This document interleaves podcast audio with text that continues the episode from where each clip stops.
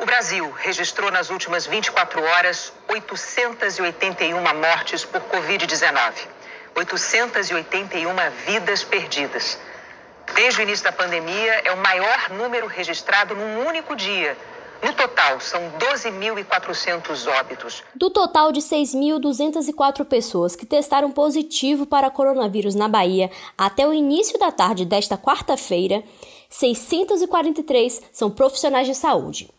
E dentro da área, a categoria mais atingida é a de técnicos e auxiliares de enfermagem. Como é que você está fazendo? Você mora com a tua família? Mora sozinha? Eu moro com meu esposo.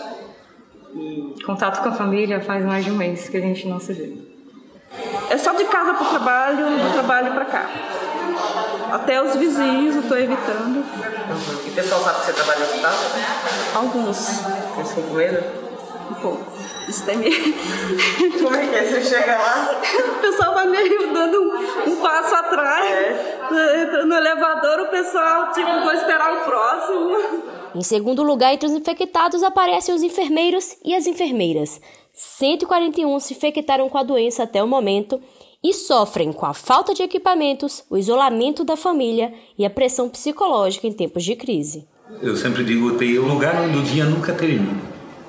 Que é dia e noite é luz, e dia e noite é, é aqueles apitos, a sinalização da aparelhagem, né?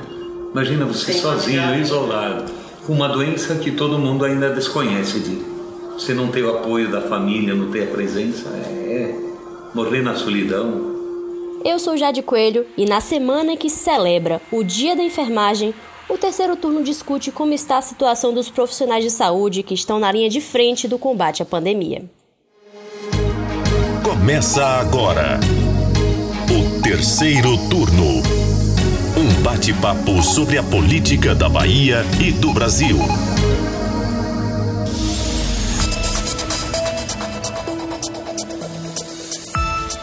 Na nossa gravação semipresencial de hoje, eu conto com a participação da nossa colega Ailma Teixeira. Seja bem-vinda, Ailma. Oi, Jade, tudo bem? E junto com a gente, Lucas Arraes. E aí, Jade? Bom, como a gente já falou na, na abertura do programa, 10% dos infectados pelo coronavírus aqui na Bahia são profissionais de saúde. Dentro desse grupo, mais de 50% dos infectados são enfermeiros e técnicos de enfermagem. Se a gente for comparar, por exemplo, com a Espanha, que já foi um dos epicentros da doença no mundo, é, o país chegou a ter 14% dos casos totais de Covid em profissionais de saúde. Agora eu vou perguntar para você, Ailma, você que essa semana acompanhou e ouviu representantes dos enfermeiros, o que pode ajudar a entender essa contaminação dos profissionais de saúde? Então, Jade, quando eu vi esse dado da CESAB, eu busquei o COREM, que é o Conselho Regional de Enfermagem aqui da Bahia, e conversei com Anderson Silva, vice-presidente da entidade. Ele me levantou três hipóteses que podem ajudar a explicar essa situação. A primeira é justamente o que ele chama de processo de trabalho da área, que é o que justifica o fato de técnicos e auxiliares estarem mais próximos aos pacientes infectados, pois são eles que dão banho, são eles que dão os medicamentos, que têm esse contato justamente ali muito mais próximo né, da, da pessoa que pode vir a estar infectada. Com os enfermeiros da mesma forma, mas ele fala que os auxiliares e técnicos estão aí na frente, né, entre os mais infectados, por quê? Os enfermeiros, as enfermeiras, né, melhor dizendo, porque a maioria são mulheres, elas fazem um trabalho técnico, assistencial, sim, mas também um trabalho gerencial. Ele até fala que a divisão social e técnica da área estabelece isso. Então, a enfermeira, ela está ali à frente, gerindo a, a estrutura. Então, os técnicos e auxiliares acabam ficando ainda mais vulneráveis. Mas as enfermeiras também aparecem né, em grande escala muito infectadas, mais do que médicos e outras categorias, porque ele explica.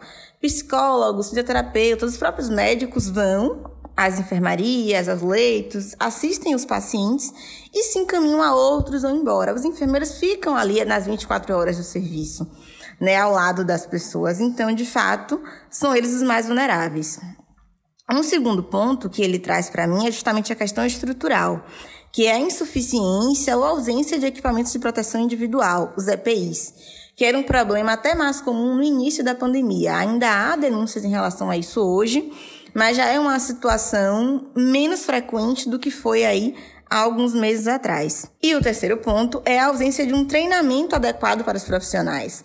Anderson Silva ele também é professor e ele pontuou muito que a, os empregadores, né, ele fez essa crítica, tem o hábito de já esperar que o profissional chegue pronto, extremamente capacitado, e não dar uma formação continuada. Então, num momento como esse, em que mesmo os profissionais mais competentes e experientes, alguns não estavam ali preparados para lidar com uma pandemia como essa, falta de um tratamento adequado para para lidar com isso, até para adequar a disparamentação que ele pontuou. Muitas pesquisas já têm mostrado que é o momento em que os profissionais mais se infectam. Né, o momento ali de retirar o equipamento de proteção individual. Então, para tudo isso, existem preparos e protocolos que não necessariamente são bem repassados aos profissionais que estão atuando na linha de frente.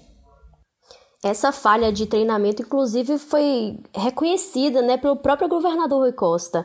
Ele participou de uma live, ele vem fazendo live quase todos os dias nas redes sociais, e uma focada com o sul do estado, ele chegou a comentar né, que muitos profissionais de saúde estavam se contaminando nessa região do estado, e muito por descuido.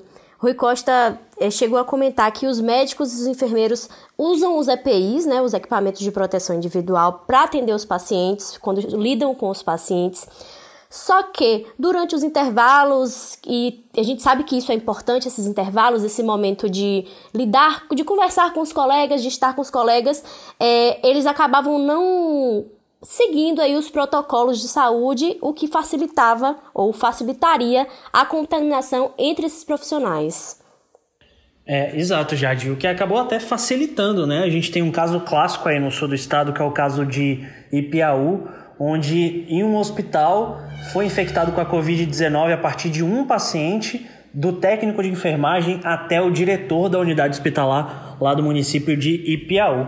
Agora, a gente olha para esses números, eles realmente são preocupantes. 10% dos infectados estão na nossa força de trabalho, que é a linha de frente no combate a essa doença mas não são só números que levantam preocupações, mas também de que forma e como estão esses profissionais que estão trabalhando durante essa pandemia. A Câmara Municipal de Salvador ela tem uma ouvidoria né, que recebe reclamações de, de, de pessoas, de categorias de trabalhadores, e, on, e hoje, na quarta-feira, quando a gente grava, é, foi feita uma reunião virtual onde 14 entidades ligadas à área dos profissionais de saúde procuraram a, a ouvidora Alaudilce justamente para reclamar desses pontos. Entre, os, entre as reclamações estão salários muito baixos, estão duplas jornadas com hora extra, então muitos profissionais estão trabalhando 12, 14 horas por dia, tendo que lidar com atraso de salários também, é outra reclamação, o que está não só infectando parte dos profissionais com a Covid-19, mas também está prejudicando a saúde mental desses profissionais. Eu conversei com a vereadora Ladilce, que fez um pouco o extrato do que foi essa reunião e o que, que essas entidades falaram. Há uma preocupação muito grande das entidades e profissionais como um todo. É, nós tivemos, reunimos 14 entidades de profissionais da área de enfermagem, fisioterapia, serviço social, psicologia, é, técnicos de uma maneira em geral, administrativos, todos preocupados com essa situação, assistentes sociais também, com essa situação de exposição. O relato é muito semelhante. É a falta de, de treinamento desse pessoal, a falta de planos de contingência para o, o trabalho em cada unidade, que é preciso, é preciso é, é que as unidades se preparem, né, se redesenhem o seu trabalho para lidar com essa doença, que é uma doença nova, e que coloca em risco todos os profissionais de qualquer unidade, seja da capital interior. Então há uma preocupação muito grande, é preciso treinamento, é preciso acesso ao, ao, aos equipamentos de proteção em quantidade e qualidade suficiente, é preciso também é, que esses profissionais eles estejam, não sejam sobrecarregados, às vezes é um profissional fazendo o papel de três, quatro, cinco. Né? Então, a, os, os, gestores que têm concursados para chamar precisam chamar esses concursados. E nós precisamos também de testagem dos profissionais. Né? Então, muitas unidades acontece um caso, o profissional se afasta e é, não há, é, não há a, a, iniciativa imediata que deveria ter dos gestores de é, testar os profissionais. Na verdade, o que as entidades estão cobrando é testagem de todos os profissionais de saúde, independente de ter caso ou não nas unidades. Nós temos um número crescente de, nós tínhamos 140 profissionais é, de, na Bahia afastados pela, pela Covid, é, e em oito dias esse número saltou para 643, segundo a CESAD. Quer dizer, se continuar nessa proporção, nós vamos ter um, talvez a gente possa ter um colapso da, do serviço por, por afastamento de profissionais de saúde e doentes. Então, há que se tomar medidas urgentes para proteger a saúde desses profissionais para evitar os riscos de contaminação e de morte. Né? Nós estamos, o Brasil está liderando as mortes em profissionais de saúde no mundo. Isso é um absurdo e é especialmente na, nas categorias da enfermagem, enfermeiros e técnicos de enfermagem. Então é preciso olhar para esses profissionais. Os profissionais de saúde estão sendo homenageados, aplaudidos, chamados de heróis, de anjos, mas essas, essas adjetivações não são suficientes. Eles querem ser reconhecidos como trabalhadores, querem ter valorização adequada, remuneração adequada e condições seguras de trabalho. Estão trabalhando em pânico. É preciso olhar também para a saúde mental desses profissionais. Então, essa questão da dupla jornada que a vereadora Ladísio citou também preocupa pelo perfil dos profissionais de saúde que a gente tem no Brasil. Cerca de 70% dos trabalhadores da área são mulheres.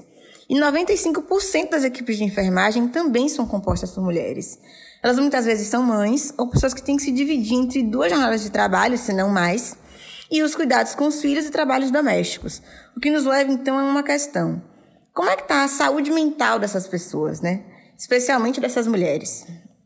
Os enfermeiros eles têm sido muito aplaudidos pela sociedade, com homenagens. A gente vê em prédios, por artistas na televisão, nos jornais. Mas eles precisam também de bons salários, de boas condições de trabalho, né, de dar devida atenção para que eles consigam estar bem, para então cuidar das pessoas que estão doentes. É, uma situação muito sensível, né? E tem muitos pontos aí que precisam ser observados. É, uma outra coisa que se fala muito é a falta de equipamentos de proteção individual, que a gente sabe que são imprescindíveis nesse momento. E além disso, essa sobrecarga de trabalho.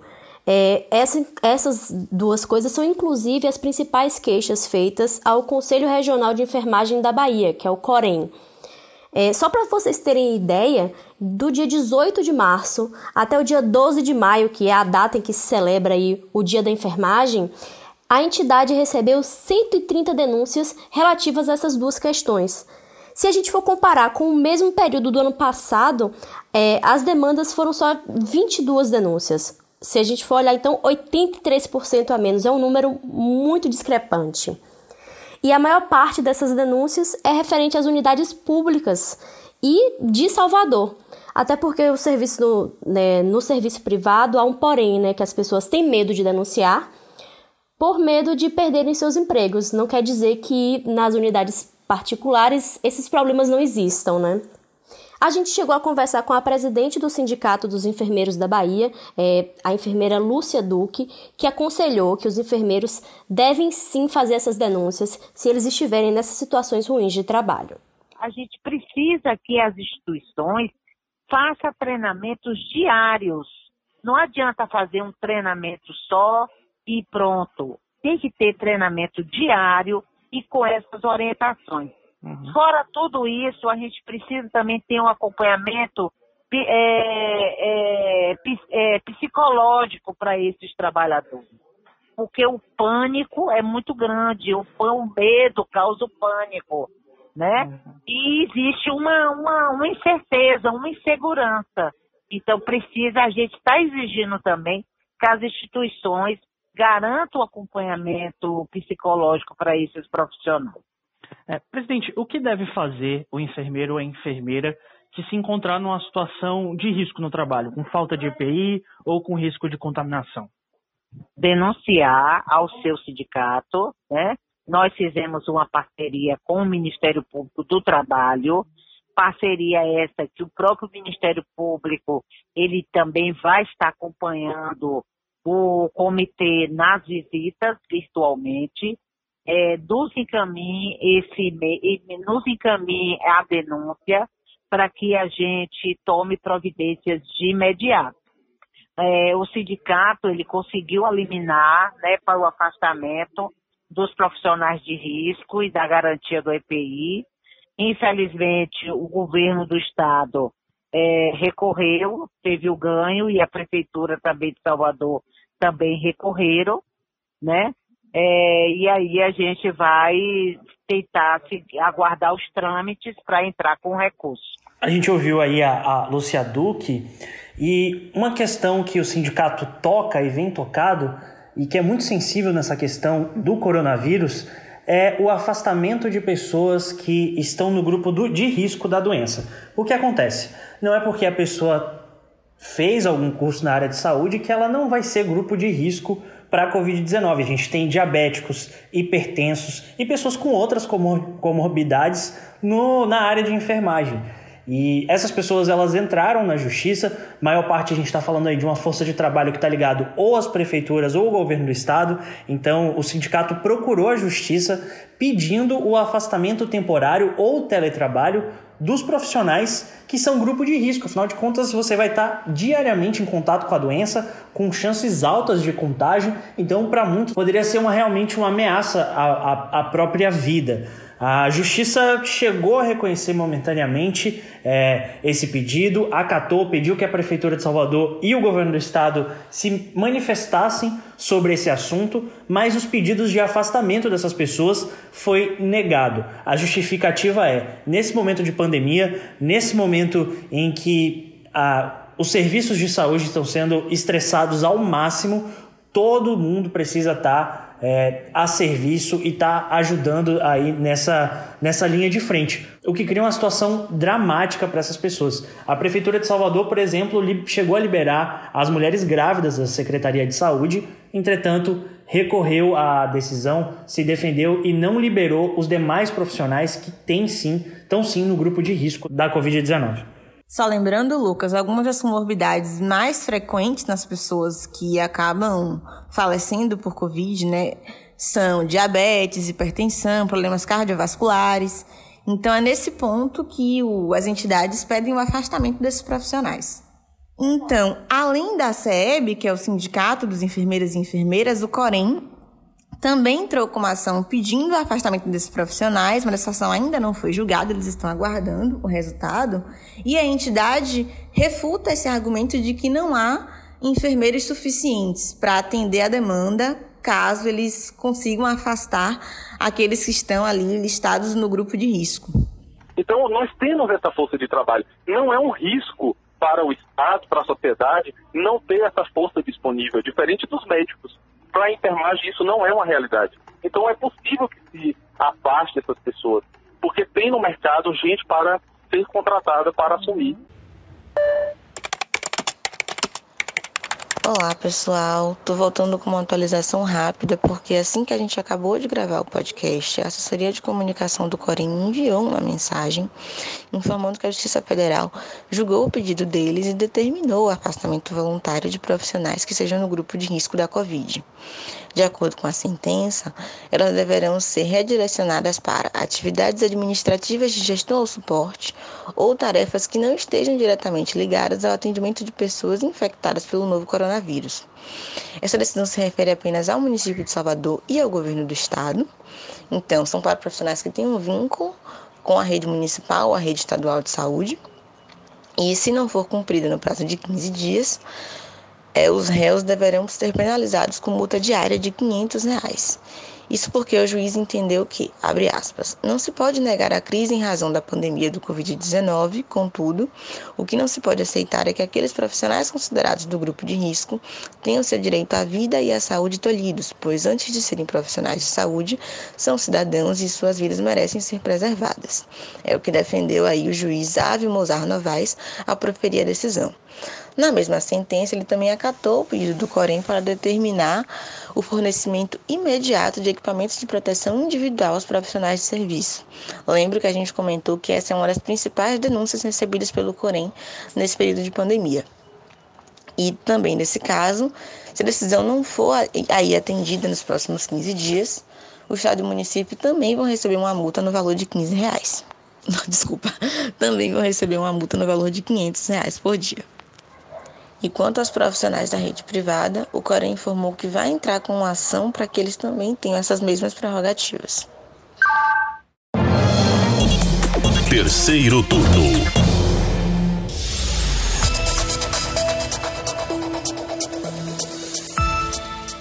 Para finalizar, eu queria agradecer, queria falar diretamente com vocês, enfermeiros, porque eu acho que gratidão aos profissionais de saúde é a palavra de ordem nesse momento difícil que nós estamos passando.